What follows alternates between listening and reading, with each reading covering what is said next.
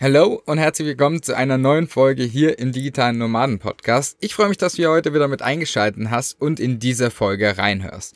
Ich darf heute dein Host sein und mein Name ist Florian König, in der Kurzform auch Flo genannt. Und ich hatte heute einen sehr inspirierenden und einen sehr motivierenden Gast bei mir im Interview. Und zwar ein Urgestein der digitalen Nomadenszene und zwar Bastian Barami. Basti ist schon seit dem Jahr 2015 angefixt worden mit dem Thema digitales Nomadentum, hat sich dann auf den Weg begeben und ein halbes Jahr später hatte er dieses Ziel erreicht. Damals noch mit unterschiedlichen oder mit anderen Geschäftsmodellen, als die er heute letztendlich weitergibt, beziehungsweise waren schon ähnlich, aber seine Ausrichtung hat sich natürlich geändert. Wie das aussah, darüber sprechen wir auch, aber in erster Linie geht es heute um dich und zwar wie du ein hochprofitables Online-Business aufbauen kannst. Was braucht es dafür? Wie ist das möglich? Wie schaffst du es letztendlich auch wirklich fünfstellige Umsätze im Monat zu machen. Das bedeutet 10.000 Euro im Monat zu verdienen. Und was es dafür alles benötigt, das sind Dinge, über die haben Basti und ich heute im Interview gesprochen. Und ich bin überzeugt davon, dass du hier eine Menge mitnehmen kannst. Basti, wenn du das hörst, ich sage an dieser Stelle nochmal vielen, vielen lieben Dank, dass du hier mit dabei warst und dir als Zuhörer oder Zuhörerin wünsche ich jetzt natürlich ganz, ganz viel Spaß bei dieser Folge. Halte Stift und Zettel parat, denn wenn du wirklich genau darauf achtest, hat Basti dir heute eine richtige Schritt-für-Schritt-Anleitung mitgegeben, wie du ein eigenes hochprofitables Online-Business aufstellst. Deswegen viel Spaß bei dieser Folge und wir hören uns dann danach wieder. Du willst arbeiten, wo andere Urlaub machen? Du willst freier und selbstbestimmter sein. Du willst dein eigener Chef sein und hättest gerne einen Job, der dich erfüllt? Beim Digitalen Nomaden Podcast sprechen wir mit Menschen, die genau das bereits erreicht haben oder auf dem Weg dorthin sind. Lerne von Experten, wie du dir ein ortsunabhängiges Einkommen sicherst. Egal ob aus deinem Wohnzimmer in Hamburg, dem Café in Prag, der Hängematte auf Bali oder deinem Van in Portugal. Viel Spaß beim Digitale Nomaden Podcast weil die Welt unser Zuhause ist. Basti, dann sind wir jetzt schon drinne. Herzlich willkommen hier im Digitalen Nomaden Podcast. Ich freue mich, dass du heute mit dabei bist und dass wir dich als Gast hier begrüßen dürfen. Ich muss ehrlich gestehen, als kleine Side Story für dich, Basti, als wir auf der Digitalen Nomaden Konferenz waren dieses Jahr, waren Mary und ich die ganze Zeit, wir müssen den Basti einladen, müssen den Basti einladen. Aber irgendwie haben wir bis zum Schluss gewartet, dich anzusprechen. Aber das war ganz wieder erwarten, war das so, ja, ich bin auf jeden Fall dabei und deswegen freue ich mich heute mit dir sprechen zu können. Wie geht's dir? Mir geht's blendend, mein Lieber, mir geht's blendend. Schön hier zu sein. Und ähm, habt ihr euch nicht getraut, mich anzusprechen oder woran es ja, zum einen war das so, Basti kennt man schon sehr lange, wie das kommt und woher natürlich, da werden wir nachher auch noch mal über deinen Weg sprechen, aber es war für uns natürlich Bastian Bayrami, so der Vorzeige digitale Nomade. Ja, der, irgendwo so, ich glaube, es war kurz so ein Star-Moment, dann warst du auf der Bühne natürlich auch dort noch. Und ähm, ich weiß nicht, ob dir das auch so vorkam, aber es war immer so eine kleine Perle oder so eine kleine Traube um dich herum. Egal, wo du standest, du warst nie so ja. kurz allein, wo man sich mal kurz mit dir unterhalten konnten, äh, konnte. Und dann haben wir einfach die Gunst der Stunde genutzt, als du schon deinen Koffer in der Hand hattest, eigentlich gehen wolltest. Da bin ich dir, glaube ich, nochmal hinterher und kurz davor hat Mary dich, glaube ich, auch schon gefragt gehabt. Ja, genau, genau. Ja, aber das finde ich auch gleichzeitig immer super schön an den Offline-Events, weil ähm, du weißt, ich lebe in Thailand. Ich war jetzt gerade zu Corona einfach mal fast drei Jahre nicht in Deutschland. Mhm. Und generell diese Offline-Events, insbesondere diese themenbezogenen Events, wie jetzt eben die digitale Nomadenkonferenz, ähm, ist auch einfach immer spannend zu sehen, wen man so alles erreicht, wer sonst eventuell nur so stiller Follower ist oder dergleichen. Deshalb, ähm, das macht mir, mir persönlich immer unglaublich viel Spaß. Auch wenn ich sehr, sehr viel Lampenfieber habe, wenn ich auf die Stage muss. Ja, und das ist ja auch äh, also du bist schon so lange mit drin, dass du dort ja wirklich auch auf der Bühne warst. Ne? Also du hast ja über ja. Geschäftsmodelle gesprochen, du hast eine Keynote gehalten, die richtig gut ankam und ja, das war ja nicht immer so, Basti. Wie, war, wie, wie mhm. sah dein Weg dorthin aus? Das möchte ich jetzt heute mal mit dir sprechen. Aber erst einmal ganz kurz zurück. Du bist wahrscheinlich nicht als Vorzeige digitale Nomade auf die Welt gekommen. Oder warst du, oder haben deine Eltern dir dieses dieses Nomadenblut schon in, in die Wiege gelegt, sage ich mal. Nein, nein, nein. Ähm, beziehungsweise vielleicht Stück weit. Also ich bin seitdem ich ähm, ein Jahr alt bin mit einem marokkanischen Stiefvater aufgewachsen. Dementsprechend war ich ähm, oft im Sommer für die sechs Wochen Sommerferien dann halt in Marokko in einer sehr, sehr nicht touristischen Gegend, sagen wir es mal so. Und das hat wahrscheinlich früh so diesen, diesen Reisevirus irgendwie gesetzt, ne? dass man immer ähm, unkonventionell reisen wollte, dass man immer was von der Welt sehen wollte. Deshalb für mich war klar, ähm, auch insbesondere so im Teenageralter, dass ich auf jeden Fall irgendwann Deutschland den Rücken äh, kehren würde. Damals noch nicht so sehr aus, ähm, ah, ich finde es hier alles doof oder so, sondern einfach nur, es interessiert mich, anderswo Abenteuer zu erleben. Ne? Und ich denke, dass das definitiv eine große Rolle gespielt hat, weshalb ich dann später auch ähm, einfach eine Ausbildung zum Hotelfachmann gemacht habe, weil ich dachte, das ist der einfachste Weg, um Arbeiten und Reisen zu kombinieren. Ne? Ich hatte keine Ahnung von ähm, irgendetwas, was man am Computer machen kann. Und ich konnte nicht viel mehr als durch Facebook scrollen. Und das war auch tatsächlich bis, ja, bis spät 2014 der Fall. Und ähm, to make a long story short, also es gab einiges an Schicksalsschlägen, ähm, sehr, sehr viele finanzielle Probleme, ähm, viele Operationen, also ziemlich bewegte Krankheitsgeschichte. Und dann kam es einfach so, dass ich zufällig aus dem Frust heraus sowas Banales gegoogelt habe, wie, wie werde ich reich? Wie verdiene, wie verdiene ich Geld im Internet und sowas. Ne? Und dann kommt es natürlich auf ganz, ganz viele verschiedene Möglichkeiten, ähm, viele davon, die auch nicht wirklich valide sind. Ähm, aber dann hatte irgendein Blog in seiner Sidebar halt die Buchempfehlung die Vier-Stunden-Woche und so kommst du dann natürlich auf das Thema, auch wenn dort nicht von digitalen Nomadentum gesprochen wird, sondern von Geo-Arbitrage. Und das war natürlich ein, ähm, manchmal muss man echt so ein bisschen vor den Kopf gestoßen werden, um etwas zu sehen, das eigentlich so offensichtlich ist. Genauso wie jetzt viele ähm, Automotorenwerke halt ihre Werke verlagern irgendwie nach Osteuropa, weil sie ja auch Geo-Arbitrage nutzen oder selbst Berufspendler, die in einer Stadt arbeiten, wo die Miete teuer ist und deshalb woanders wohnen, das ist auch eine Form von Geo-Arbitrage.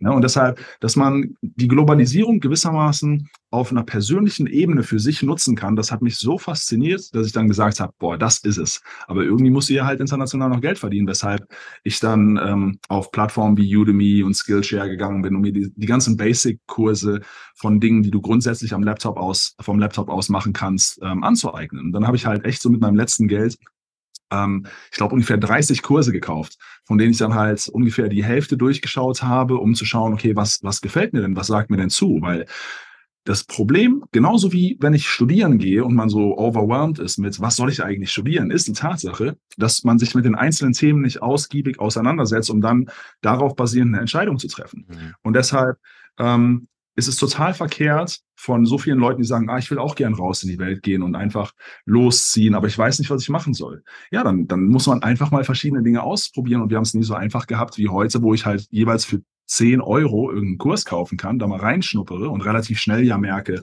puh, habe ich jetzt Bock, irgendwie Apps zu programmieren oder möchte ich Designer werden oder ähm, Copywriter oder was auch immer. Na, deshalb die, die Möglichkeiten sind halt schier, äh, schier unendlich und der unstrategischste Weg zu dieser Entscheidung ist, einfach hinzusetzen, ein Blatt Papier zu nehmen und einfach so zu brainstormen, ohne den externen Input überhaupt zuzulassen.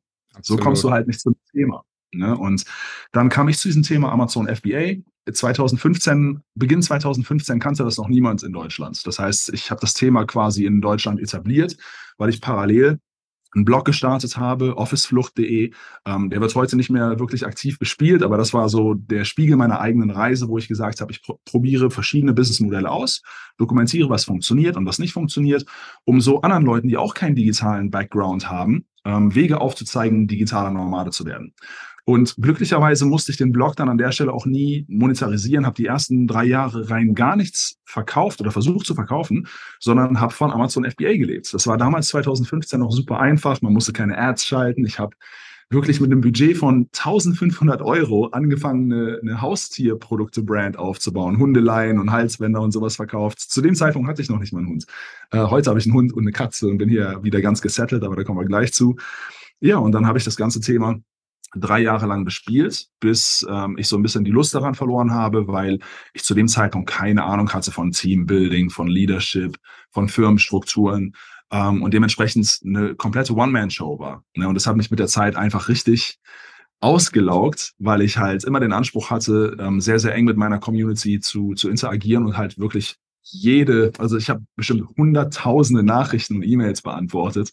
Und ähm, dann war ich einfach für eine Zeit lang weg von dem Thema, weil es mich einfach nicht mehr begeistert hat. Und ich denke einfach grundsätzlich, dass wenn ich nicht mehr eine Passion für ein Thema habe, das ich anderen Leuten beibringen will und soll, weil das meine Tätigkeit ist, dann bin ich nicht der richtige Lehrer. Dann, dann bin ich es nicht mehr. Und dann ist es Zeit, das Thema abzugeben. Und das habe ich gemacht mit dem Thema Amazon FBA. Ähm, ein paar Jahre später mit dem Thema Airbnb. Ähm, habe ich auch einen guten Riecher gehabt zu dem Zeitpunkt. Ne, in Deutschland kannte das in dem Maße auch äh, keiner, dass ich das dann eben auch genutzt habe, um damit um die Welt zu reisen und verschiedene Homebases aufzubauen. Aber äh, da müssen wir jetzt nicht so weit ins Detail gehen, weil das ähm, habe ich ja dann auch nach ungefähr vier Jahren äh, hinterher an Nachfolge abgegeben und mich dann seitdem nochmal ganz neu orientiert. Ja. Ja, richtig spannend, was, was du sagst. Ein Punkt, den, den ich gerne nochmal aufgreifen würde, Basti, war dieser Punkt mit dem Studium. Warum fällt es einem so schwer, ähm, irgendwie was zu finden ne? und, und da dann auch dran zu bleiben? Ich habe mich da total abgeholt gefühlt, weil bei mir war das ähnlich mit der Ausbildung. Ich bin gelernter Industriemechaniker und das bedeutet, ich habe dreieinhalb Jahre lang eine Ausbildung gemacht bevor ich überhaupt gecheckt mhm. habe, nee, darauf habe ich ja gar keinen Bock. Also das bedeutet, ich musste erst diese Ausbildung anfangen, um dann zu merken, nee, das will ich eigentlich gar nicht, darauf habe ich gar keine Lust. Und diesen Fehler nehmen so viele mit in die Online-Welt, die dann sagen, ja, ich würde gerne irgendwie Grafik als Beispiel Grafikdesigner werden, aber dafür muss ich erst noch ein Zertifikat machen, dafür muss ich erst noch eine Ausbildung machen, wo ich dann wieder sage, ja, ja, mach das schon irgendwann, macht das vielleicht auch Sinn, aber willst du es nicht erstmal ausprobieren in der Praxis, bevor du dann wirklich ja. mit diesem Thema durchstartest und dich wieder an eine Ausbildung koppelst, die wieder zwei, drei Jahre geht am Ende des Tages? Richtig. Richtig. Ich bin aber auch grundsätzlich der Meinung, dass ähm, es ein verkehrter Ansatz ist, darüber nachzudenken, was man denn machen möchte, ähm, nicht nur, weil, es schwer ist, das herauszufinden, ohne dies, durch diesen Trial-and-Error-Prozess zu gehen, um, um das dann zu finden, weil bei mir haben sich die Themen halt mit der Zeit auch gewandelt. Das Einzige, was bestehen geblieben ist, ist, dass ich nach wie vor Dinge Leuten beibringe, weil es das ist, was ich gut kann und das, das ist das, was mir Spaß macht. Ja, aber grundsätzlich ähm, finde ich es viel, viel sinnvoller, die Dinge immer zu reverse engineeren. Ich hatte auch auf der digitalen Nomadenkonferenz darüber gesprochen, dass wenn ich eine konkrete Vorstellung davon habe, wie mein idealer Tag aussieht, wie möchte ich mein Leben gestalten, unabhängig vom, vom ähm, Geldverdienst erst einmal, dann kann ich halt diese Notwendigkeiten, die es braucht, um diesen Alltag zu legen, äh, leben, benennen und kann dann Rückschlüsse ziehen, okay, wie viel Geld brauche ich dafür? Ähm, und wenn ich die Summe habe, die ich im Monat verdienen möchte, weil normalerweise ist es andersrum. Die Leute denken zuerst, das möchte ich machen. Und dann versuchen sie hinterher herauszufinden, okay, wie viel kann ich damit eigentlich verdienen? Und das ist halt dann nicht predictable, das ist nicht konstant und das ist extrem fordernd und bringt mir dann halt hinterher erst vielleicht nach drei Jahren die Erkenntnis, ach scheiße, das, das führt mich ja gar nicht dahin, wo ich hin möchte. Das bedeutet, in meinem Fall war es so, ähm, ich habe zu Beginn gesagt, ich möchte 10.000 Euro im Monat verdienen. Okay. Wie kann ich 10.000 Euro im Monat verdienen? Am einfachsten ist es, ähm, ein Produkt zu verkaufen, das einen Wert hat, der möglichst hoch angesiedelt werden kann. Zunächst einmal war das, äh, ganz am Anfang waren das halt E-Commerce-Produkte. Das würde ich heute, heute würde ich das so nicht mehr machen, ne? weil ähm, das Ding ist einfach, Preise im Wissensbereich, sag ich mal, im Wissenssektor, wenn ich jetzt Wissen verkaufe, so wie Online-Kurse, mein Airbnb-Online-Kurs damals ähm, hat über 1,5 Millionen Euro gemacht. Das war mein allererster Online-Kurs und der hat mir halt gezeigt, krass, ich kann den Preis dieses Kurses immer wieder verschieden austesten, A-B splitten und der ist überall verkauft worden von ganz anfangs 297 Euro bis hin zu 2500 Euro. Ne? Und dass du dann halt wirklich selbst bestimmen kannst, okay, an welche Zielgruppe richte ich mich, weil keine Zielgruppe ist wirklich homogen in ihrem Empfinden, was teuer oder was günstig ist. Und dann denke ich eher über den Preispunkt nach, ähm, den ich für meine Dienstleistung, für mein Angebot, für meinen Kurs oder was auch immer nehmen möchte, um mit einer möglichst geringen Kundenzahl auf diese Wunschsumme pro Monat zu kommen. Ja, und dann fülle ich diesen Preispunkt mit Wert. Ich sehe den Preis gewissermaßen wie eine leere Hülse und denke dann darüber nach, okay, wie fülle ich diesen Preis, um den Preis zu rechtfertigen? So würde ich es persönlich heute machen, aber das sind die Learnings daraus. Ja, das gibst du ja heute auch äh, sehr explizit weiter, genau in diesen, in diesen Schritten. Ähm, deswegen würde ich dort gerne mal drauf ankommen. Das ist ja, das hört sich immer, auch im Außenauftritt hört sich das ja immer so leicht an zu sagen, ja, jetzt nimmst du mhm. halt viel, viel Geld für dein Wissen, aber da wirst du mir wahrscheinlich zustimmen, äh, Bastian, das ist nicht einfach so. Ne? Also das, das ist nicht so, nur weil du jetzt einen Preis hochsetzt, verkauft sich das ja nicht automatisch. Was sind vielleicht so zwei, drei Tipps, wo du sagst, hey, das musst du mit beachten, wenn es darum geht, hochpreisig im Wissenssektor und in der Wissensvermittlung auch einfach was zu vertreiben. Worauf muss ich da konkret achten? Also eigentlich sind es primär zwei Dinge. Zunächst einmal, ähm, und da kann ich gleich mehr ins Detail gehen, weil es so plump klingt, aber du musst verkaufen lernen. Ähm, da gehe ich gleich weiter drauf ein. Ähm, das andere ist, dass man realisiert, dass das Vehikel oder die, die, die Form, in die ich mein Produkt packe, schon über den Preis entscheidet. Bedeutet, du kannst all das Wissen eines erfolgreichen Unternehmers in Form eines Buches kaufen für um die 10 Euro.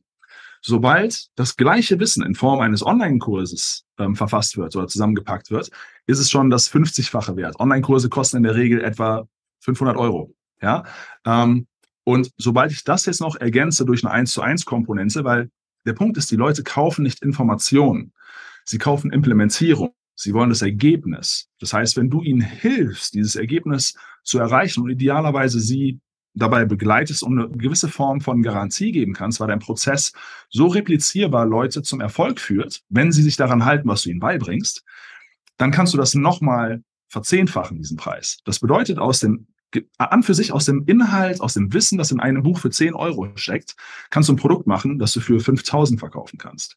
Und der Punkt hier ist, dass eine Transaktion grundsätzlich, egal ob es bei, äh, egal ob es um Kurse, um Coachings, um jedwede Form ähm, eines Produktes geht, die Transaktion findet nur statt, wenn beim Gegenüber der Wert empfunden wird. Bedeutet, nur wenn ich das Gefühl habe, ich bekomme mehr für mein Geld an Wert, als wenn ich es jetzt gerade behalte und liegen lasse, nur dann sind Leute bereit, dir ihr Geld zu geben.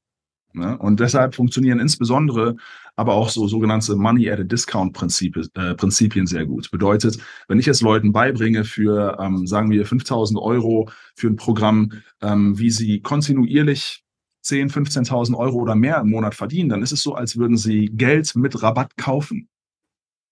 Ja, und das ist etwas, was grundsätzlich funktioniert. Aber das muss nicht immer ein Programm sein, in dem man anderen Leuten zeigt, wie man, wie man Geld verdient, sondern man kann allem irgendwie eine Form von Price Tag geben. Das heißt, wenn Leute sich nicht gut fühlen, wenn Leute unzufrieden sind, dann sind sie in der Regel auch bereit, Geld dafür auszugeben, damit sich dieser Umstand ändert. Und häufig ist einfach diese Selbstreflexion nicht da, dass man die Rückkopplung ähm, oder dass, dass man Rückschlüsse zieht, wo dieser Unmut herkommt. Man ist sich nur bewusst über das Empfinden, das man jetzt gerade im Moment hat, aber die meisten Leute können nicht rekonstruieren, wo der Ursprung sitzt. Und wenn man dann den Leuten klar macht, erstmal, wo der Ursprung sitzt, durch entsprechende Fragestellungen ähm, und ihnen aufzeigen kann, dass sie das, dass sie das mit deiner Hilfe beseitigen können oder verbessern können ne, und sich einfach anders fühlen können, anderswo im Leben stehen können, dann sind Leute auch bereit, ähm, dafür Geld zu bezahlen. Und zu häufig ist es so, dass Leute kategorisch ausschließen,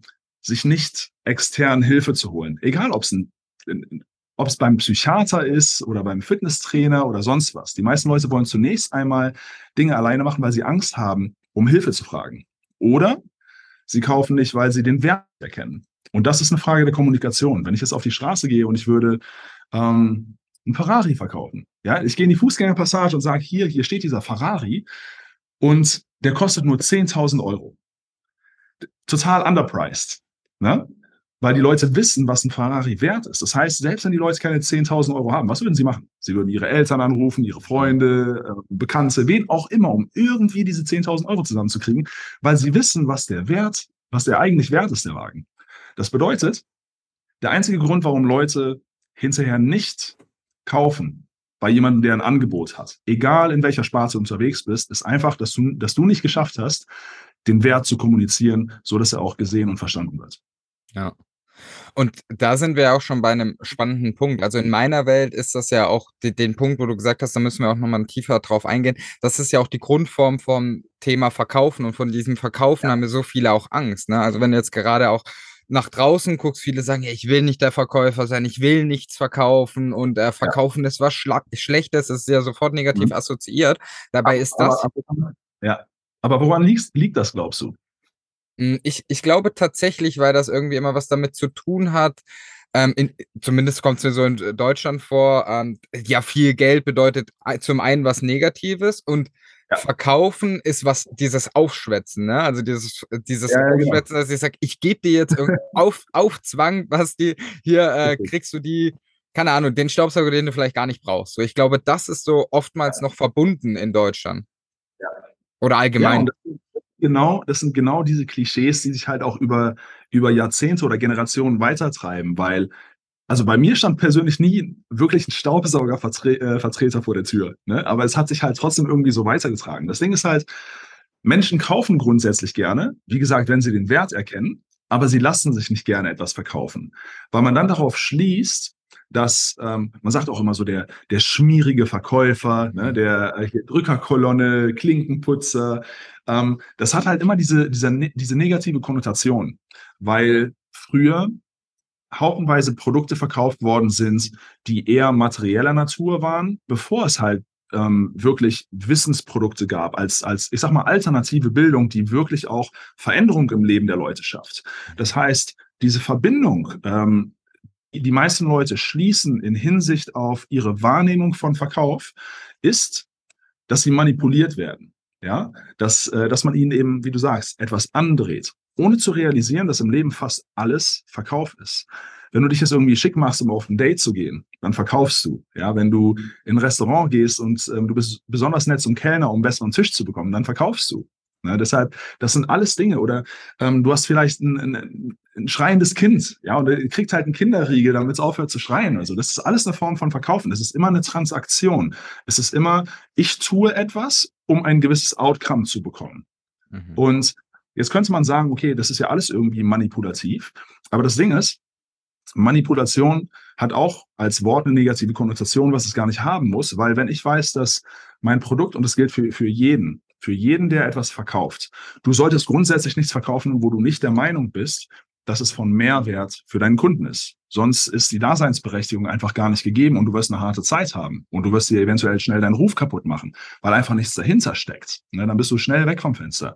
Aber wenn du weißt, dass dein Kunde eventuell nur deshalb nicht Interesse an deinem Produkt zeigt, weil er gar nicht weiß, was er wirklich bekommt, hm. und du aber weißt, dass es von Hilfe ist, für ihn in seiner Situation ähm, oder ihm mehr Umsatz generieren kann oder ähm, für ihn ja jegliche Form von, von privaten Problemen löst. Weil ähm, Coaching-Programme gibt es ja quasi in jedem Bereich. Mal, ich kenne Leute, ich kenne jemanden, der verkauft ähm, Schachcoachings, hm. ja, weil es halt etwas mit Prestige ist, weil es verschiedene Levels gibt, wie beim Karate, ja. Ähm, und um auf einen gewissen Level zu kommen, verkauft er eben diese Schachmentorings und macht über 100.000 Euro im Monat. Es gibt Leute, die verkaufen Angelcoachings. Du weißt nie, was es ist, was Leute persönlich interessiert. Und es gibt für fast alles einen Markt. Aber selbst dort ähm, gibt es gewisse Grundregeln, die ähm, die notwendig sind anzuwenden in der Kommunikation deines Angebotes, damit dieses auch ähm, als wertvoll empfunden wird. Dem liegen wirkliche Formeln zugrunde. Ne? Und ähm, das habe ich von Alex Ormosi, das ist ein bekannter Marketer aus den USA. Und er spricht von der Value Equation, gewissermaßen die Wertegleichung. Du musst dir so einen, so einen äh, Bruchstrich vorstellen und auf der oberen Seite stehen zwei positive Dinge, die du herausstellen möchtest und auf der unteren Seite stehen zwei negative Dinge, die du negieren möchtest. Und das entspricht dann wahrgenommenem Wert. Ja, das bedeutet, oben stehen dann beispielsweise das Wunschziel des Kunden und die Wahrscheinlichkeit, dass der Kunde es mit deiner Hilfe erreicht, weil du bist ja der Experte, ja. Und auf der unteren Seite stehen ähm, der zeitliche Aufwand, den es kosten würde, das Ganze selbst zu machen und der Schmerz und die Opfer. Ja, das heißt, gewissermaßen würdest du es so konsumieren wie äh, würdest du so, so, so formulieren wie, ähm, schreib nur noch eins in deine Abschlussarbeiten mit unserer XYZ-Methode, ohne selbst Stunden und Nächte lang am, Schreib, äh, am Schreibtisch äh, ja, Nächte durchlernen zu müssen. Ja. Während andere Firmen wie ähm, Studienkreis oder so einfach nur sagen, wir verkaufen Studiennachhilfe. So, aber Studiennachhilfe ist nur ein Wort. Da ist keine emotionale Ebene darunter, die die Leute wirklich abholt und anspricht. Und deshalb, nur deshalb, können sie es nicht als Hochpreisprodukt verkaufen. Ja. Das, das ist total spannend. Ne? Das ist ja zum einen ein paar Punkte, die du gesagt hast, so, das ist, ich, mir muss der Wert klar sein, weil wir fragen uns ja ständig, what is in it for me? Was habe ich davon? So, das fragt sich ja auch in, in dem Moment natürlich wieder ein Gegenüber. Und wenn man da natürlich schon selber merkt. Und ich glaube, das ist so ein, ein Faktor, den du ja auch gesagt hast, wirklich was zu verkaufen und, und anzubieten. Und ich benutze hier gezielt das Wort verkaufen, einfach was zu verkaufen, was am Ende des Tages auch was ist, wo ich dahinter stehen kann, ne? Weil dann, dann ist es nicht mehr dieses, ich quatsch dir jetzt hier ums Verrecken was auf, sondern dann ist es, ey, ich weiß, dass dir das hilft und wir müssen diesen Weg äh, gemeinsam gehen. Das, das ändert sich ja dann auch schon wieder. Richtig. Ich meine, wenn du den Leuten nicht hilfst zu erkennen, was für sie drin ist, dann wird es einfach nicht zum, zum Geschäft kommen und es ja. gewissermaßen auch, auch wenn das jetzt ähm, ein bisschen extrem klingt, wie eine unterlassene Hilfeleistung. Ja. ja, absolut. Vor allem, wenn man merkt, dass man einfach was äh, ändern kann. Jetzt höre ich ganz viele Zuhörer und Zuhörerinnen schon schreien, ja, Basti, Basti, das ist ja alles geil, das ist schön und gut, aber ich bin doch gar kein Experte und was soll ich denn machen? Und ich habe noch gar nicht die Idee und ja, Basti, du kannst mir das zeigen, du hast schon zweimal äh, siebenstellige Business aufgebaut, du, du kannst ja was weitergeben, aber ich ja nicht. Was würdest du dann diesen Menschen raten? Also grundsätzlich bin ich der Meinung, ähm, dass man alles lernen kann, wenn man jetzt nicht gerade Astronaut werden möchte. Ja, also ich meine, ich bin das Paradebeispiel dafür. Ich habe zweimal Lärm studiert, habe beide Male abgebrochen und alles, was ich irgendwie unternehmerisch gemacht habe, habe ich nur Learning by Doing durch so einen Themen-Deep Dive mir angeeignet. Und es braucht in der Regel nicht mehr als drei bis sechs Monate, um wirklich in einem Thema Experte zu werden, weil wer widmet sich jetzt heutzutage noch einem Thema konkret drei bis sechs Monaten zu? Und die, die, die Quellen, die wir haben, um dieses Wissen zu absorbieren und aufzusaugen, sind wesentlich besser, als sie das noch vor sechs, sieben Jahren waren, als ich angefangen habe. Wir haben halt wirklich ähm, so eine Flut an, an Informationen, aber gleichzeitig, auch wenn das meistens eher als negativ betrachtet wird, gilt es herauszufinden, wo bekomme ich die guten Infos. Das heißt, es bedarf einfach so ein bisschen dieses äh, Sand durchkämmen von, let's say, ähm, ja, Experten in verschiedenen Gebieten, von verschiedenen YouTube-Channels, von ähm, Online-Kursen und dergleichen. Und bei mir war es so, und das sage ich jetzt einfach mal ganz transparent und ehrlich, ich habe für mich herausgefunden, dass Online-Kurse, insbesondere aus dem amerikanischen Raum, für mich so der, der entsprechende Faktor waren, die, ähm, wie soll ich das sagen, die mir in der Regel so ein Advantage Edge gegeben haben, weil, äh, weil ich dann einfach immer ein bisschen der Zeit in Deutschland voraus war. Das heißt, das FBA-Thema war ein amerikanischer Kurs, gab es in Deutschland zu dem Zeitpunkt nicht. Dann das Airbnb-Thema als Business gab es zu dem Zeitpunkt in Deutschland noch nicht als Kurs. Das heißt, wir sind kulturell so nah beieinander, dass wenn ich auf den amerikanischen Markt schaue und sehe, was dort für Businessmodelle halt immer wieder aufploppen, dann habe ich halt diesen zeitlichen Vorsprung und weiß, dass wir kulturell so nah beieinander sind, dass es nur eine Frage der Zeit ist, bis die Themen zum Beispiel auf den europäischen Markt rüberschwappen. Und jetzt gibt es dort verschiedenste, gerade in Amerika sind die Leute aufgrund der hohen College-Kosten mehr gewillt, viel Geld auch für Online-Kurse auszugeben. Aber am Start hat man dieses Geld beispielsweise nicht in, in, in dem Umfang ähm, verfügbar, weil viele von diesen Kursen einfach mal mehrere tausend Dollar kosten. Und da gibt es halt gewisse Websites, äh, das ist das, was ich jetzt hier äh, ganz heimlich sage, wie zum Beispiel äh, top1course.net, ähm, top one als eins, ja, course.net.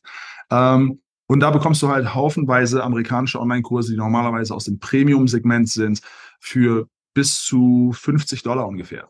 Und so habe ich halt wirklich ähm, immer die Probleme, die ich jetzt gerade hatte, die Herausforderungen, die ich gerade hatte, mit einem hochqualitativen Online-Kurs gelöst. Heißt, wenn ich jetzt gerade, ähm, weiß ich nicht, etwas über LinkedIn lernen wollte, dann habe ich mir den besten LinkedIn-Kurs rausgesucht und habe und hab das dann implementiert und, und so weiter. Ne? Immer wenn die nächste Hürde da war, uh, ich möchte mich jetzt mehr mit, mit dem Instagram-Algorithmus oder sowas auseinandersetzen, dann habe ich mir dafür wieder so den besten Kurs geholt und so gewissermaßen einfach ähm, so ein eigenes kleines äh, Bildungsbuffet geschaffen. Ja, und deshalb ist die, die Qualität des Inputs halt in der Regel viel, viel hochquali hochqualitativer, als wenn ich versuchen würde, das nur ähm, über Free Content zu machen. Oder wenn ich jetzt halt die ganze Zeit versuche, selbst entsprechende Influencer zu finden, die guten Content machen. Da geht so viel Zeit drauf, um halt ähm, mittelmäßige Sachen sich anzuschauen, um halt hinterher zu realisieren, ach, das war jetzt die Zeit nicht wert. Mhm. Das bedeutet, habe ich das richtig verstanden, du würdest, wenn jetzt jemand bei Null wäre und, sich, und noch, oder ich sag mal, so komplett offen ist, was eine Idee angeht, würdest du sagen, hey, jetzt geh mal auf den amerikanischen Markt, schau mal, was geht da so gerade, was für ein Thema kannst du dir auch vorstellen, dich damit dann weiter auseinanderzusetzen, ähm, dort einzutauchen und dann das Wissen, das man dann über eine gewisse Zeit lang lernt und aufnimmt, das dann weiter anzubieten? Habe ich das so richtig verstanden? Ähm, na, ja, gewissermaßen. Also grundsätzlich kann das ein, kann das kein, äh, kann das ein Ansatz sein. Mhm. Einen anderen Ansatz, den ich zum Beispiel in meinem ähm, Talk auf der digitalen Nomadenkonferenz gebracht hatte, war, ähm, vielleicht kennen viele von den Zuhörern die, die, Plat ähm, die Plattform oder die Software ClickFunnels. Damit baut man halt ähm, Sales Funnel Pages und dergleichen. Und die haben einen Award namens Two Comma Award. Zwei Komma sind in ähm, einer Million. Ja, das heißt, sobald du eine Million an Umsatz mit diesem Funnel, mit diesem Produkt erwirtschaftet hast, bekommst du halt diese Plakette. Sieht aus wie eine goldene Schallplatte. Und diese goldene Schallplatte ist etwas, das in der Online-Marketing-Welt sehr, sehr hohes Ansehen hat, weshalb die Empfänger oder die Gewinner dieser Platte in der Regel bei Social Media auch sehr, sehr gerne damit posen. Bedeutet, dass wenn ich jetzt beispielsweise auf Instagram gehe, um Inspiration zu bekommen, gehe ich ähm, in die Discovery-Funktion und gebe dort Hashtag 2 Club oder 2 Award ein und finde haufenweise Leute, die diesen Award gewonnen haben und sich damit zur Stau stellen. Bedeutet aber, oder die Idee dahinter ist, so habe ich einen ganzen Feed voller Leute mit unterschiedlichen Themen, die diese schon zu mindestens einer Million Dollar Umsatz gebracht haben. Heißt, die Ideen sind validiert und die haben alle in ihrer Instagram-Bio immer ihren einen Link, der dann halt zu ihrem Angebot führt. Bedeutet, da kann ich mir genau anschauen, wie betreiben die die, ähm, wie, wie genau sieht ihr Copywriting aus? Wie formulieren sie, was für den Kunden drin ist? Weil ich bin immer ein Verfechter davon oder äh, bin der Meinung, andere Leute haben dir die ganze Denkarbeit schon abgenommen. Ich glaube, die meisten Leute sind nicht erfolgreich, weil sie versuchen, alles auf eigene Faust zu machen und Dinge verkomplizieren. Und als ich diese Dinge mehrfach geteilt habe, werden mir immer wieder ähm, folgende Dinge, äh, folgende Antworten entgegengebracht. Ja, aber ist es denn in Ordnung, wenn ich mich da von anderen Leuten inspirieren lasse? Und ähm, soll ich das jetzt einfach klauen oder was? Nein, natürlich sollst du es nicht einfach klauen. Aber fast jedes Thema ist hundertfach, wenn nicht tausendfach da draußen vertreten. Und ich glaube, dass wir in Deutschland in, in, in einer Kultur, wo man ständig irgendwie von Plagiatsvorwürfen, von irgendwelchen Politikern in ihren Abschlussarbeiten spricht und dergleichen, die Leute so viel Angst haben, sich inspirieren zu lassen. Und du kannst Dinge nicht eins zu eins kopieren, weil wir halt in, imperfekte Spiegel sind. Das bedeutet, alles nimmst du auf wie durch einen Filter, durch deinen persönlichen Filter. Und du kannst gar nicht anders, als auch andere Gedanken und andere Ideen, die, die dich ausmachen, die deinen Wissensstand, Status quo ausmachen, mit einfließen zu lassen. Und dann natürlich auch deine eigene Persönlichkeit, wie du, ähm, wie du, wie du gestikulierst, wie du dich ausdrückst und dergleichen.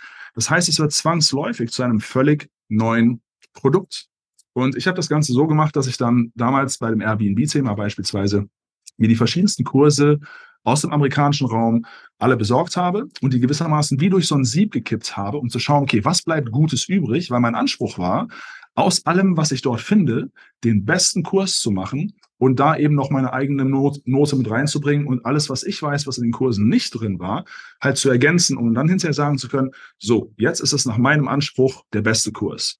Und das ist einfach meine, meine Herangehensweise. Und das ist auch sowieso sehr, sehr verbreitet.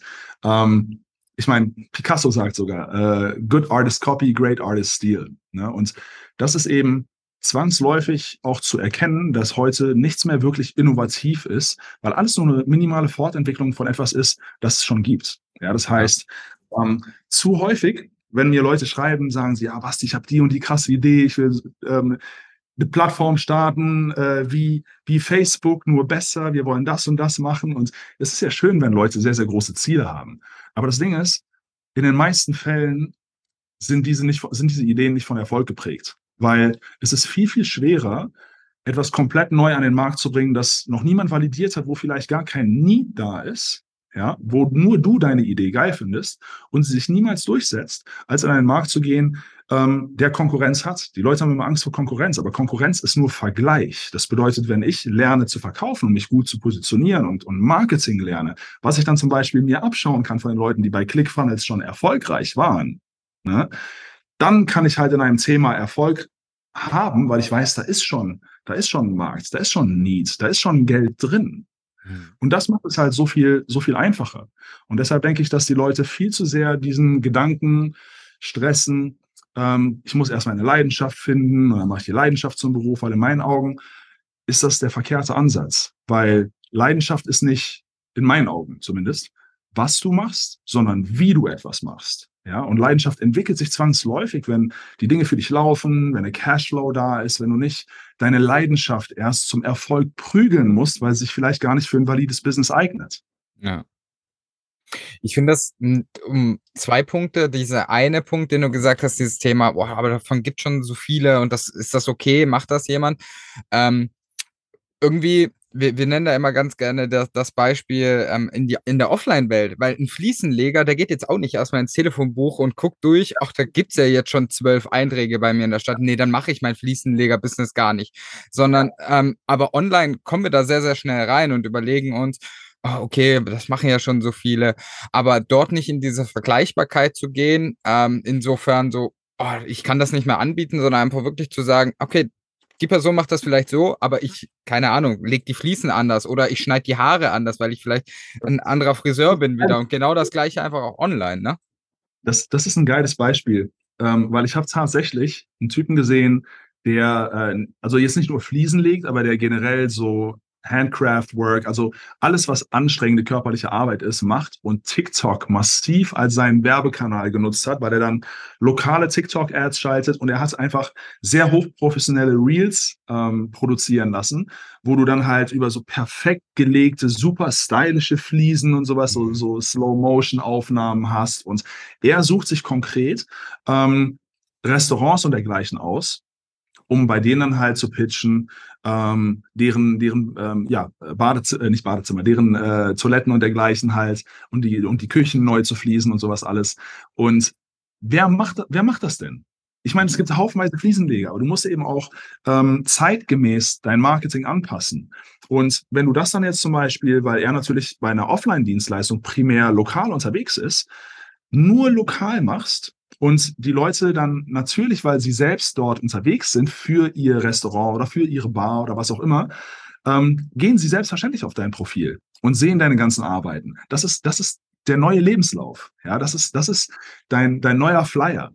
Es ist deine, deine, ja, es deine Online-Präsenz. Man braucht heutzutage keine Website mehr, wenn man erstens ähm, stetig dokumentiert, was man tut, so dass man hinterher immer wieder das heranziehen kann, um es zu zeigen. Und gleichzeitig, und das ist der ganz, ganz entscheidende Faktor, wir müssen proaktiv auf Kunden zugehen. Weil selbst Werbung, klassische Facebook-Ads, Instagram-Ads und dergleichen, die Leute sind initial nicht dort, um beworben zu werden. Das heißt, mhm. sie sind dort für Entertainment. Sie gehen auf der Arbeit kurz irgendwie auf Toilette, äh, holen sich einen Dopaminkick und äh, äh, scrollen ein bisschen durch den Feed. Aber es ist was anderes, als wenn Leute beispielsweise auf LinkedIn gehen, was ganz, ganz klar nur businessbezogen ist. Aber es ist halt wichtig, dass wir nicht nur versuchen, stumpf Ads zu schalten und diesen Gedanken von passivem Einkommen zu haben, weil wenn die Ads einmal laufen, ja, das kommt schon alles automatisiert und so, sondern nein, man muss diesen proaktiven Outreach machen mit einer klaren, gecrafteten Nachricht, nachdem man halt seine potenziellen Traumkunden eben ausfindig gemacht hat und ihn gewissermaßen dein Angebot, deine Lösung schon fast ins Gesicht klatschen. Ja, weil es ist nicht mehr so wie vor 10, 20 Jahren, wo man halt ein ähm, lokales Ladengeschäft hat und einfach wartet, dass die Kunden zu dir kommen. Mhm. Das hat damals funktioniert, aber es funktioniert heute nicht mehr. Und nur weil man sich online ähm, bewegt, heißt es das nicht, dass, ähm, dass es dort anders ist. Deshalb funktionieren beispielsweise Facebook und Google komplett anders, wenn es auch um, um Ads geht. Weil ich kann jetzt in einer Facebook-Ad die Leute nicht äh, direkt irgendwie auffordern, einen Beratungscall bei mir zu buchen oder so. Die kennen mich noch gar nicht, weil die haben ja nicht, ja. nicht nach mir gesucht. Aber wenn ich jetzt eine Ad habe auf Google, sieht die ganz, ganz anders aus, weil die Leute haben schon nach einer Lösung gesucht. Du bekommst bei Google nur angezeigt, wonach du proaktiv gesucht hast. Und das sind so diese Differenzierungen, die die meisten Leute halt nicht verstehen. Ja. Ja, ist auch total spannend. Ne? Dann denkt man, also viele denken ja dann immer, okay, dann habe ich eine Website und dann lade ich das da, äh, lad, dann lade ich da ganz tolle Inhalte die ganze Zeit hoch und dann werden früher oder später die Leute ja auch schon kommen. Mhm. Ähm, was ich glaube, ab einem gewissen Zeitpunkt ist es ja dann auch schon auch so, dass dann vielleicht auch mal vereinzelte Leute auf dich zukommen und sagen, hey, Basti, wie sieht's eigentlich aus? Du hast doch mal erzählt, du hast ein Programm, wie, wie läuft das ab? So, ja, das passiert dann schon, aber das dauert, das dauert halt einfach, ne? Das braucht Zeit. Da muss man sich einen Namen erstmal aufbauen und entwickeln. Und davor muss man dann halt wirklich einfach mal sagen, hey Basti, du hast, das ist doch eine Herausforderung, oder? Du bist doch mit dem Thema interagierst du die ganze Zeit. Hast du eigentlich Bock, dass wir das vielleicht mal aus, aus dem Weg räumen, diese Herausforderung? Nee, ist es, ist es tatsächlich nicht. Also ich meine, ähm, das Problem ist, die Leute haben eine, eine, eine Ahnung davon oder eine Vorstellung davon, wie normalerweise Kundengewinnung läuft. Bedeutet, sie denken, wenn sie online irgendwie Content machen oder irgendwie versuchen, einen aktiven Outreach zu machen, dass sie dann schon ein riesen Following haben müssen oder halt einen super repräsentativen Feed. Und das ist in der Regel gar nicht der Fall und es ist auch erstmal ein Umweg, weil wenn ich, ähm, wenn ich eine Dienstleistung habe, die Ergebnisse bringt und ich würde halt meinetwegen, um Testimonials zu sammeln, halt die ersten paar Kunden for free an Bord nehmen, nur damit ich im Gegenzug ein, ein Testimonial bekomme und würde dann aber halt proaktiv auf Leute ähm, zugehen, von denen ich weiß, weil ich eine ordentliche Recherche gemacht habe, von denen ich weiß, dass mein Angebot deren Need erfüllt. Beispiel, ähm, weil du sagst, es gibt ja viele Dinge einfach schon viel zu häufig. Reden wir mal ganz banal von, ähm, einem Plast- und Fitnesstrainer. So, Gibt, hat die Welt genügend Fitnesstrainer? Was würdest du Ich glaube, die meisten würden jetzt antworten mit Ja, aber ähm, ich, ich persönlich habe noch keinen. also meines Erachtens, ja, es gibt genügend Fitnesstrainer, weil wenn ich fit werden will, dann gebe ich einfach bei Google halt, äh, keine Ahnung, äh, Workout Plan oder, oder bei, bei YouTube schaue ich mir irgendwelche Videos rein, ähm, weil alles ist verfügbar. Alles ist schon längst da. Man weiß, okay, weniger Kalorien konsumieren, als ich, ähm, als ich jetzt verbrennen kann und ähm, ja, entsprechendes Workout, paar Mal die Woche und dann nehme ich ab. So, keine, keine Rocket Science. Dennoch, wie ähm, vor ein paar Minuten gesagt, die Menschen kaufen Implementierung, nicht Informationen. Bedeutet, sie sehen sich selbst nicht in der Kraft, dem Plan zu folgen. Also, was kann ich machen? Ich könnte jetzt sagen, okay, ich verkaufe wie die breite Masse an Fitnesstrainern, die online arbeiten, irgendeinen Fitness-Online-Kurs, der aber auch für die breite Masse gemacht ist. Das ist aber halt keine, ähm, keine super profitable Lösung, weil niemand fühlt sich konkret angesprochen. Wenn ich jetzt zum Beispiel eine, eine spitzere Positionierung habe und ich sage, okay, ähm, ich bin junge Mutter und ich will wieder fit werden, ne, weil ich vorher schon fit war und habe in der Schwangerschaft einiges an, an Form verloren, dann kann das meine Zielgruppe sein. Mütter nach der Entbindung, die einfach schnell wieder in Form kommen wollen. Direkt fühlt sich eine Zielgruppe viel, viel mehr angesprochen, weshalb diese auch mehr Geld bereit ist auszugeben, als für einen allgemeinen Fitnesskurs, der vielleicht gar nicht optimal für mich ist. Ne, das heißt, hier ist diese Positionierung, diese, diese spitze Positionierung extrem wertvoll, hier schon im Wert. Aber gleichzeitig ähm, kann ich das Ganze weitertreiben und würde als Fitnesstrainer, der ja trotzdem genau das Gleiche macht wie an für sich alle anderen, auf eine Plattform eben wie LinkedIn gehen, wo ich weiß, okay, da sind es ähm, Führungspositionen. Ähm, man braucht zwar da Vernetzungen, um mit vielen Leuten zu schreiben, aber ich kann das Ganze auch ähm, überwinden, dadurch, dass ich mir dort für, ich glaube, 79, 79 Euro im Monat diesen Sales Navigator kaufe und dann halt quasi jeden anschreiben kann. Und dann filtere ich nur nach Führungspositionen oder nach gewissen Mid-Level-Positionen, weil ich weiß, dass sie liquide sind.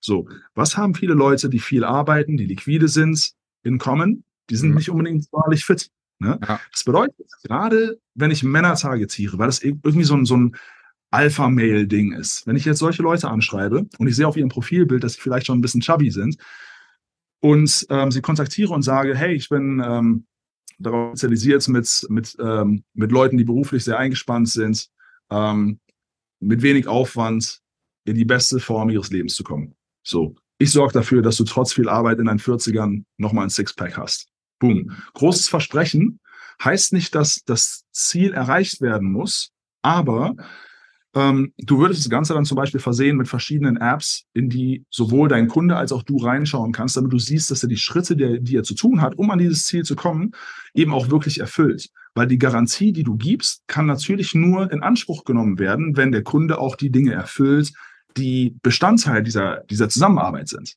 Ne? Das bedeutet, wenn er sich an die Sachen hält, ist es ja inevitable, dass er dieses Ziel erreichen wird. Es mag vielleicht länger dauern, aber du kannst diese Garantie geben.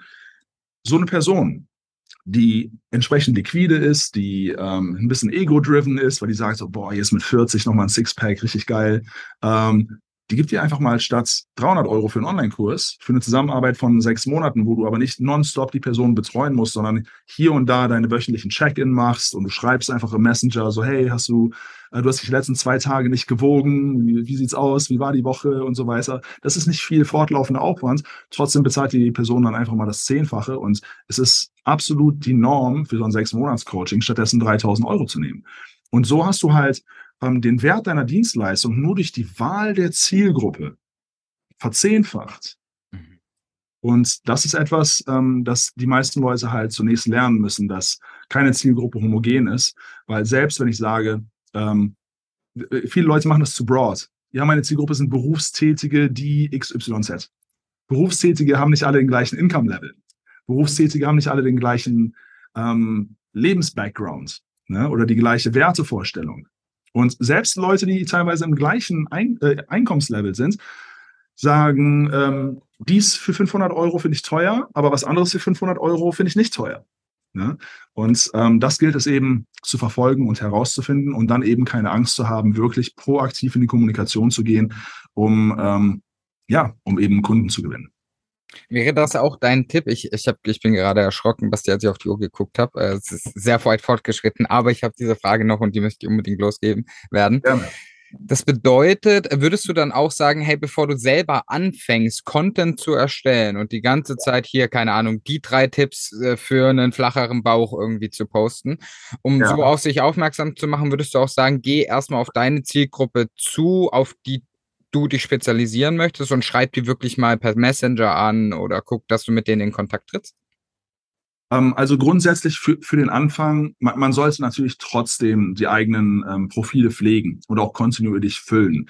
Aber die meisten Leute, auch insbesondere in der digitalen Nomadenszene, ähm, setzen da die ersten Jahre komplett ihren Fokus drauf und denken, dass sie sich dann damit halt eine Plattform aufbauen, dass Leute halt hinterher auch irgendwie zu ihnen kommen. Oder dass man basierend auf diesem Instagram-Feed, der dann halt vielleicht 20.000 Follower hat und so, das, das, das, was am meisten dann halt rumkommt, sind vielleicht hier und da ein paar Werbedeals, wo du ein paar Klamotten for free bekommst oder mal irgendwo umsonst übernachten kannst.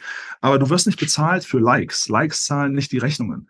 Es ist gut, wenn halt above the fold, also alles, was du jetzt quasi auf den ersten Blick auf deinem Instagram siehst, gefüllt ist, damit dein Account eben trotzdem irgendwie erstmal etwas zeigen kann und eine entsprechende Beschreibung drin hat oder dein Facebook-Profil einen entsprechenden Banner hat, genauso wie dein LinkedIn-Profil einen gewissen Banner hat, wo kommuniziert wird, was es ist, was du anbietest.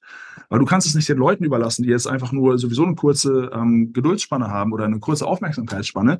Die kommen kurz auf dein Profil, die sehen nicht unmittelbar, was es ist, was du anbietest, dann sind die weg. Dann sind die weg. Und deshalb gilt es nur dar, äh, darauf, äh, es, gilt, es, gilt, es geht nur darum, ähm, dein Profil entsprechend zu primen für die Zielgruppe, die du bedienen willst. Das heißt, entweder du machst das mit einem komplett separaten neuen Profil, wo es nur um deine Tätigkeit geht, oder du sagst, ich nutze mein privates Profil, weil ich da schon eine gewisse Reach habe und ich ja trotzdem ein Thema bediene, was für die meisten Leute trotzdem relevant ist, weil wir uns ja idealerweise ansiedeln in diesen vier Megamärkten. Ne? Also äh, Gesundheit, Finanzen, ähm, Hobbys und äh, Health, Wealth, Related. Beziehungen. Ne? Und dementsprechend, ich sage es immer auf Englisch, deshalb muss ich gerade äh, überlegen. Ähm, und diese vier Bereiche sind ja auch extrem dehnbar. Bedeutet, jemand, der beispielsweise SEO macht, ist trotzdem im Bereich Finanzen, weil er anderen Leuten mit seiner Dienstleistung hilft, mehr Geld zu verdienen. Ne? Ja. Und das, was du anbietest, muss einfach unmittelbar klar werden. Und dann gehst du einfach wirklich konkret auf die Kunden zu und darfst halt keine Angst davor haben, ähm, vor vor Rejection oder sowas, weil du zu dem Zeitpunkt einfach noch nicht super gut darin bist. Deshalb ist es das, wobei ich Leuten eben helfe. Ne? Also ihre Dienstleistung grundsätzlich aufzubauen, ihre Produkte zu, zu strukturieren, Pricing-Strategien und, und dann eben auch, wie sie eben wirklich äh, kontinuierlich Kunden gewinnen. Weil das ist das, wo die meisten Leute ja einfach sehr, sehr viel Angst vorhaben. Aufgrund dieser natürlichen Abneigung gegen das Thema Verkaufen, die einfach ja sehr, sehr tief verankert ist. Und ich glaube, dass das darf und soll man auch lernen, ähm, dass Verkaufen am Ende des Tages nicht was Negatives ist, sondern dass das auch ein sehr schönes Thema sein kann und dass man da auch sehr, sehr viel mitnehmen kann und sich einfach klar mhm. zu machen, hey, ich helfe da wirklich jemandem auf der Gegenseite. Und natürlich muss man auch so ehrlich sein, ich will meinen Unterhalt natürlich schon auch damit verdienen und damit äh, am Ende des Tages auch genug Geld verdienen, aber trotzdem, wenn man doch dort in Synergieeffekt letztendlich für beide Seiten bekommt, ist das doch mega schön. Absolut. Und, und gerade so in unserem Umfeld ähm, gibt es so viele Leute, die sagen, aus idealistischen Gründen mache ich das, was ich mache. Und ich möchte gerne Menschen helfen. Ich arbeite, also das ist das, was so viele Leute sagen. Ich liebe es, mit Menschen zu arbeiten. Ich möchte gerne Menschen helfen. Es geht irgendwie immer darum, Mehrwert zu schaffen. Und das ja. ist es eben auch. Also Fortschritt ist meines Erachtens das, was Menschen am meisten erfüllt. Der individuelle Fortschritt und auch das Enablen von anderen Leuten zu ihrem Fortschritt. Und wenn ich ähm, Angst habe, diesen Schritt zu gehen, dann kann ich halt nicht erwarten, dass, also der einfachste Weg, um selbst viel Geld zu verdienen, ist anderen Leuten zu helfen, mehr Geld zu verdienen oder beziehungsweise anderen Leuten zu helfen, auf einen anderen Level zu kommen.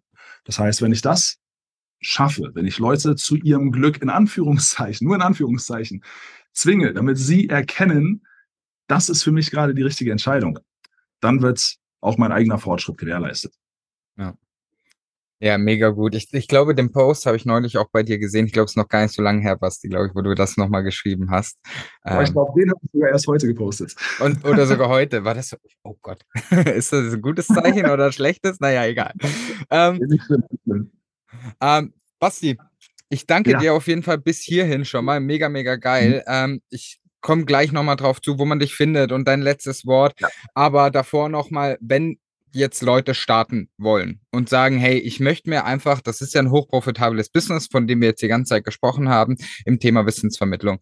Wenn du nur einen Tipp geben dürftest, was wäre das an jemanden, der jetzt sagt, ja, ich möchte zukünftig gut online Geld verdienen und vielleicht auch meine 10.000 Euro im Monat verdienen?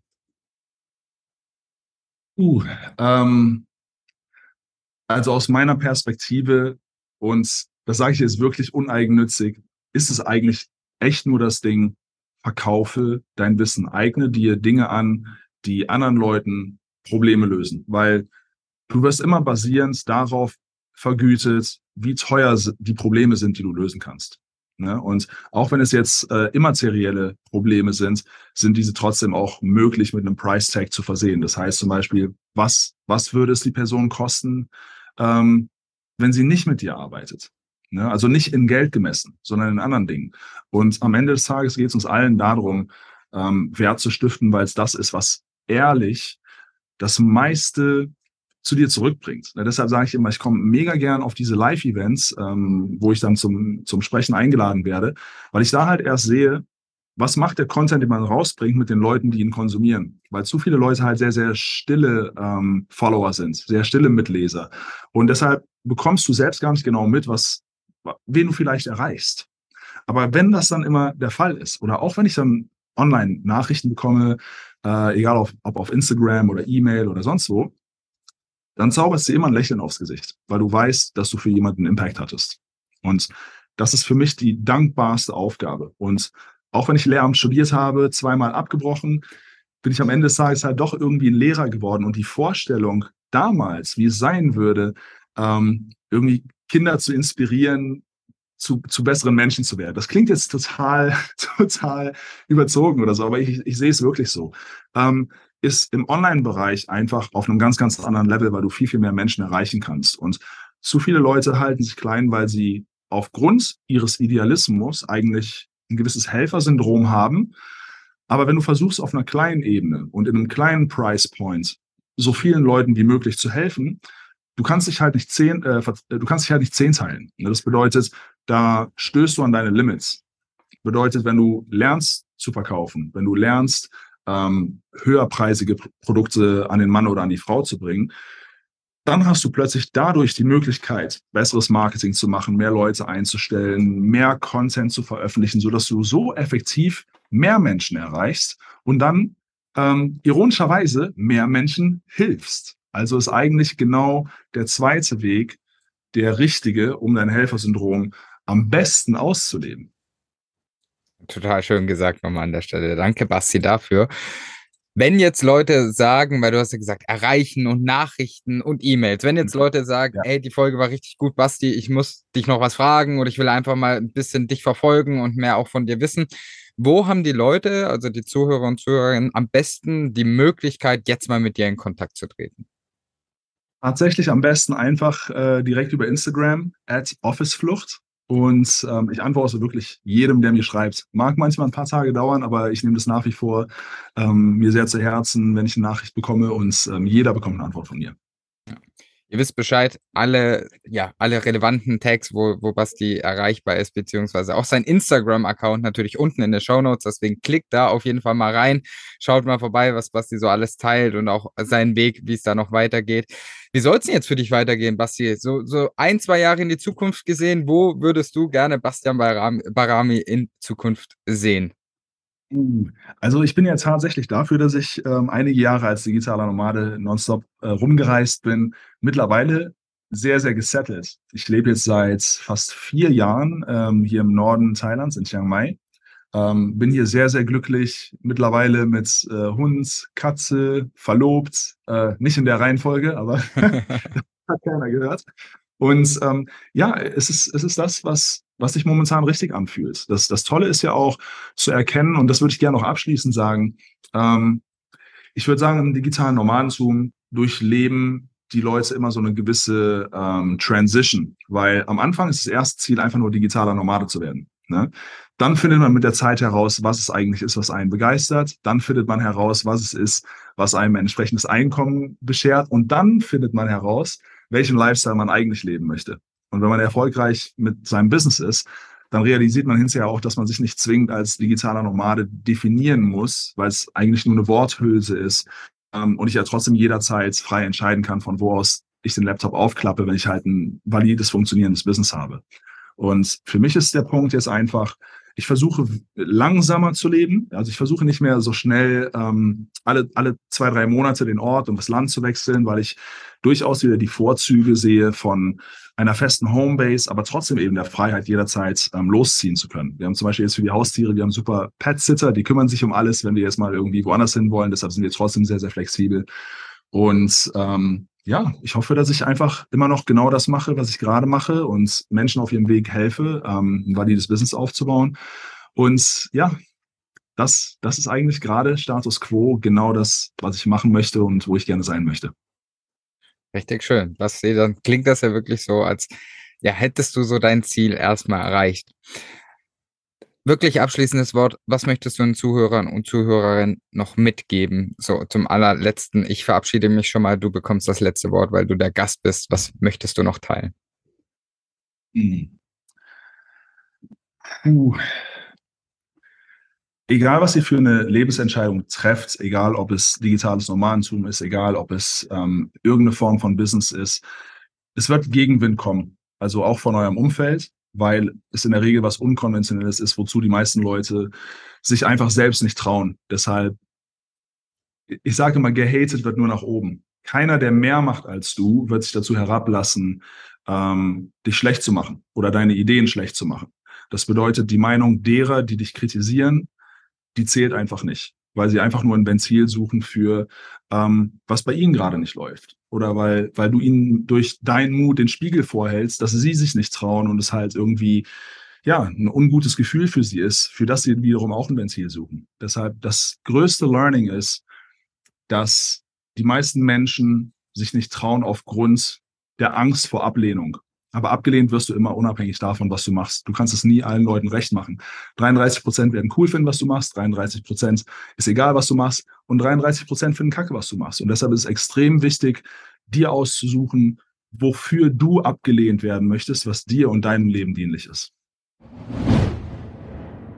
Und das war's auch schon wieder mit dieser Folge vom Digitalen Nomaden Podcast. Vielen, vielen lieben Dank, Basti, dass du hier heute mit am Start warst und dass du so geile Insights letztendlich gezeigt hast und hoffentlich ganz, ganz viele Augen nochmal geöffnet hast. Und wenn du das geschafft hast, natürlich auch die Leute inspiriert und motiviert hast, ihre Ziele zu verfolgen. Für dich als Zuhörer und Zuhörerin hoffe ich natürlich auch, dass du heute einiges mitgenommen hast und dass du auch für dich wirklich verstehen konntest, dass es darauf ankommt, das Angebot und den Wert deines Angebots immer klar zu machen, dass das immer Nummer eins sein sollte. Und wenn du, oder wir sagen ja immer wieder so schön, in Abwesenheit von Wert ist alles eine Ausgabe. Und das solltest du dir einfach bewusst machen. Wenn du es schaffst, den Wert deines Angebots, deiner Lösung und das, der, ja, des Rätsels Lösungs letztendlich zu vermitteln und das klar zu machen, dann werden Leute dafür natürlich am Ende des Tages auch Geld bezahlen. Und dafür braucht es gar nicht allzu viel, sondern ein Produkt, hinter dem du zu 100% stehen kannst. Alle weiteren Tipps und Infos hast du natürlich in dieser Folge von Basti bekommen. Deswegen möchte ich da auch gar nicht mehr ganz so viel dazu sagen. Wenn du jetzt sagst, hey, ich möchte noch weitere Inspirationen äh, bekommen, ich möchte noch Insights bekommen, vielleicht auch von Marion Flo und wirklich Schritte an die Hand bekommen, die dich dabei unterstützen, das Ziel von der Online-Selbstständigkeit, vom digitalen Nomadentum zu erreichen, sei es bei den ersten Schritten, was sollst du jetzt tun, um voranzukommen, wie findest du vielleicht aber auch eine passende Idee, dann solltest du auf jeden Fall in die Show Notes reinklicken, denn dort findest du den Zugang oder den Link zur exklusiven digitalen Nomaden Podcast Gruppe auf Telegram. Dort teilen Mary und ich immer wieder kleine Einzelfolgen, sage ich mal. Also wenn wir irgendwie gerade Gedanken haben, wo wir glauben, die werden dich weiterbringen, dann teilen wir die dort in Form von Sprachnachrichten. Wie schon gesagt, das sind so kleine Mini-Podcast-Episoden, immer sehr, sehr spontan. Und ich bin überzeugt davon, dass du da einiges mitnehmen kannst. Deswegen klick da unten mal rein und wir würden uns freuen, wenn du damit reinkommst. Und ansonsten hören wir uns natürlich bei der nächsten Folge. Bis dahin wünsche ich dir eine gute Zeit, einen schönen Tag, einen schönen Abend, schönen Morgen morgen, wann auch immer du das hörst. Und bis zum nächsten Mal.